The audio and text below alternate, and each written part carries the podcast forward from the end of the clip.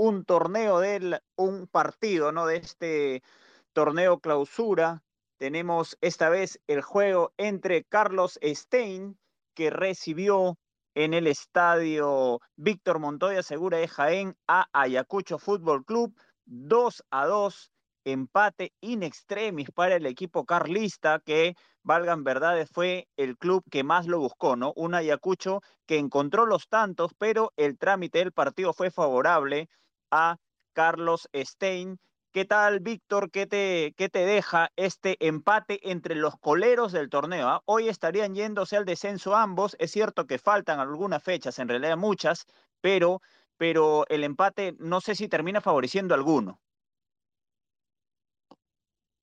Hola Marco, hola amigo de Chalaca. Bueno, como tú comentas, ¿no? son dos equipos que pelean la zona baja de la tabla. Tanto eh, Carlos Stein y Ayacucho son dos equipos que tienen un plantel un poco este, endeble, por así decirlo, ¿no? con muchas este, dudas en, en casi todas sus líneas. Pero yo creo que hoy en, eh, en ambos equipos se vio como que un rendimiento un poco, más, un poco mejor de lo esperado. Y me animaría a decir que, como tú, tú bien lo resaltó en la ficha, el, el rendimiento de Damián Ismodes y de Brandon Palacios por la banda en Carlos Stein son, son sus áreas de, de peligro, son sus áreas de donde mayor se, mayor este, ocasiones de, de gol genera. Y ya por el lado de Acucho se, se puede resaltar también el trabajo de, creo yo, de, de Robert Ardiles y también el ingreso de, de, este, de los últimos minutos de Carlos Olajuaga, que, fue, que pese a no haber tenido una ocasión clara de goles, te creo que fue muy bueno también en, el trabajo que en los últimos minutos cuando ya tenían que defender el marcador, ¿no? Pese a este gol, ya como tú dices, sin de, de Rasmussen.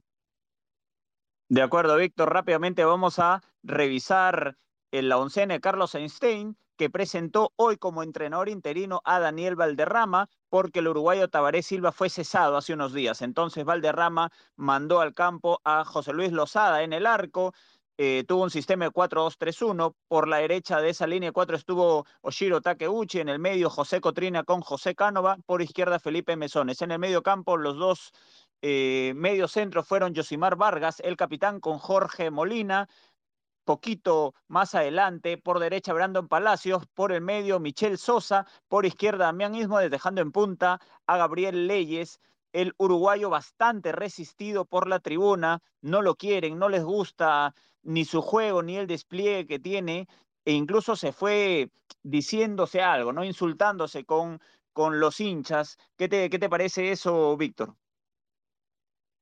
Sí, no, la, la misma este, transmisión lo resaltaba que este, había un, un, tipo de conato este, verbal entre los mismos aficionados y, lo, y el, el, jugador que, que bien resalta, y me parece que yo creería que es algo que, que también se presta mucho por la situación de donde están, donde, cómo, cómo vive también los equipos, ¿no? Tanto eh, el equipo que ahora es local en, en Jaén, este, se ve obligado a, alentar, a, a, pedirle más a sus jugadores y también este, a amedrentar al rival y debido también eso es, es ocasionado porque están luchando los últimos lugares de la tabla y, y como tú lo has resaltado al inicio del Space, este, hoy por hoy se estarían yendo ambos equipos al descenso. De acuerdo, de acuerdo, Víctor. Rápidamente repasamos la oncena de Ayacucho Fútbol Club, dirigida por el argentino Marcelo Vivas, que fue con el portero Andy Vidal, el número 13. Luego tuvo una línea de tres zagueros con Héctor Aldeir Salazar, con Minsun Quina y con Jair Toledo, mientras que adelante de ellos había una línea de cuatro. Por derecha David Dioses, Carlos Mesa, Juan Morales y Francisco Duclos por el lado izquierdo. Luego un enganche que fue Robert Ardiles para dejar a los puntas al uruguayo Sebastián Gularte que regresa al fútbol peruano y al compatriota también de Ularte, a Nicolás Rollón, otro punta que no tuvo una buena jornada. Creo que ni, ni Gabriel Leyes ni Nicolás Rollón estuvieron acertados, ambos uruguayos, y tal vez tuvieron la mala suerte, ¿no? Que ingresan los otros atacantes, como por ejemplo Sebastián González Cela y también Michel Rasmussen, y convierten, Víctor. Sí, yo creo que sobre todo el rendimiento de, de Rollón es un, es un jugador que se le pedía o que se veía como un mejor este, pro, proyecto para, para, este, para el equipo ayacuchano, para el equipo de, que hoy es dirigido por Marcelo Vigas, y yo creería que sí, Rollón está un poco más en debe que, que por el lado de, de, Gabriel Leyes, que también lo que se ha visto en los partidos anteriores, y es un, es un, este, es un delantero que no, no se adapta tampoco a lo que buscan con Palacios ni con y por el lado contrario, me, me, sorprende a mí que sigan intentando con, con Leyes y, y no teniendo en la banca a jugadores como el tanque Freitas o como tú mencionaron, el ingreso de Rasmussen también fue muy importante. Sí, De acuerdo, de acuerdo, ¿no? Ahora vamos a repasar rápidamente los autores de los tantos. Minsun Kim abrió la cuenta de penal, no falla el, este zaguero izquierdo de Ayacucho Fútbol Club. Es la tercera vez que anota de penal en el año. Anteriormente ya lo había hecho en Copa Sudamericana una vez y ahora dos veces en el torneo clausura. Empató Brandon Palacios tras un buen centro de Damichón Ismodes a los 43 minutos del primer tiempo. Y en la segunda etapa, cuando parecía que se quedaba en 1-1, Sebastián González aparece para anotar el 2 a 1 a favor de Ayacucho Fútbol Club. Luego el equipo de los Zorros intentó cerrar cualquier intento de local, sin embargo, apareció al final, al final del partido, ya en cinco minutos del tiempo adicionado, Michel Rasmussen para anotar el empate y desatar de todas maneras una euforia contenida tanto en el banco de suplentes como en la tribuna. Sí, sobre todo los goles deteniéndonos un poco de, este, del, primer gol de, Brandon Palacios, es algo que, que a veces se, ve mucho en Carlos de Stein, también en los partidos de visita, que ellos apuestan mucho por las bandas, y hoy le resultó para abrir el marca, para empatar el, marcador momentáneamente, este, eh, el centro del, del Robinho peruano, como se le decía en su momento a, a Damichón Imades, y ahora el, el, hijo del Chorrino, Brandon Palacios, para anotar. Y luego ya con el, el, este, cuando volvieron a estar con el marcador en contra, el ingreso de Rasmussen fue muy importante para volver a empatar el encuentro.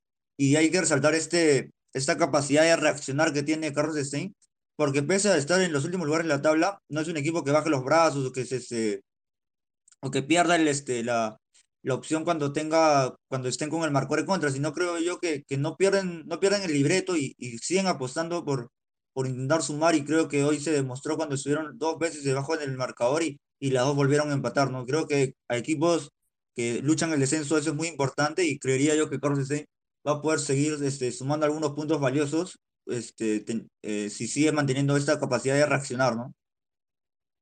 De acuerdo, de acuerdo. Entonces, Víctor, eh, para, para ir cerrando también este Spaces, a ver, el capo del partido fue Michel Rasmussen, tuvo un buen ingreso este joven delantero, ingresó a los 65, estuvo muy incisivo. Es cierto que por un momento se, se perdió entre tantos jugadores defensivos de Ayacucho Fútbol Club, pero encontró la claridad y sobre todo, y creo que lo más importante, el gol del empate. También debemos hablar de la cuarteta arbitral. Estuvo comandada por Michel Espinosa, como asistente, como asistente estuvo a Roger Azabache junto a Diego Jaimes y el auxiliar fue Jorge Chonate, ¿no? Eh, para la cuarteta arbitral se le ha asignado una puntuación de 12 porque estuvo regular, ¿no? No, no llegó a ser aceptable, estuvo regular por ahí, hubo algunos reclamos respecto al penal que, que termina convirtiendo Minsun Quina, sin embargo, tuvo, tuvo ahí esa, esa actuación, 12 se le ha colocado, y solamente para, para concluir, decir que Ayacucho Fútbol Club no puede ganar hace bastante rato, ¿eh? al igual que Stein, pero, pero Ayacucho no gana desde hace eh, muchas jornadas, a ver, te digo exactamente, 12 fechas que no gana Ayacucho, la última vez fue en, en, la jornada 8 de la apertura contra UTC, así que el entrenador Vivas va a tener mucho trabajo porque si no, no van a poder salvarse del descenso. Ya hablamos que los dos se estarían yendo hoy a la Liga 2. Sí, como tú dices, no, Ayacucho, eso le costó la, la salida a Apud, que ahora es técnico de Cantolao, y ambos, este, y tanto Ayacucho con, con Apud y ahora Ayacucho con, con Vivas no encuentran el rumbo pero bueno, es, es parte de este, de, del torneo ya que es descentralizado, como, ¿no? que se tiene que hacer fuerte el local y, y, bueno, creo que este, este punto también para Ayacucho de visita le, está dentro de un libreto a, para un equipo que hoy por hoy estaría yéndose al descenso, ¿no? Un párrafo, o mejor dicho, una intervención más, hay que ver estos este, refuerzos que han venido por, por ambos equipos, ¿no? En, en Carlos Stein, este, este 10, este volante creativo, como tú lo has ubicado en la ficha, Michel Sosa y en Ayacucho el, el, jugador Sebastián Gularte, que está por ahora con la 90, que ha venido el ex binacional, el ex Unión Comercio. Estos, estos jugadores ambos hoy no han tenido un, rendimiento, este, un buen, buen, muy, un buen un rendimiento como un fichaje que, que se le espera. Sobre todo este, este Michel Sosa cuando se le veía un poco perdido, ¿no? Como que todavía no se encuentra tampoco en la, en la sintonía que tienen Palacios o Ismael, que son jugadores muy rápidos, muy habilidosos.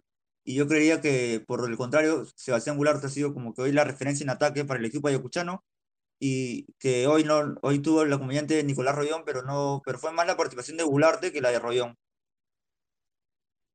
De acuerdo, entonces Víctor, con eso cerramos el Spaces del Carlos Stein 2, Ayacucho Fútbol Club 2. Un abrazo para todos los seguidores de Chalaca a seguir disfrutando del fútbol.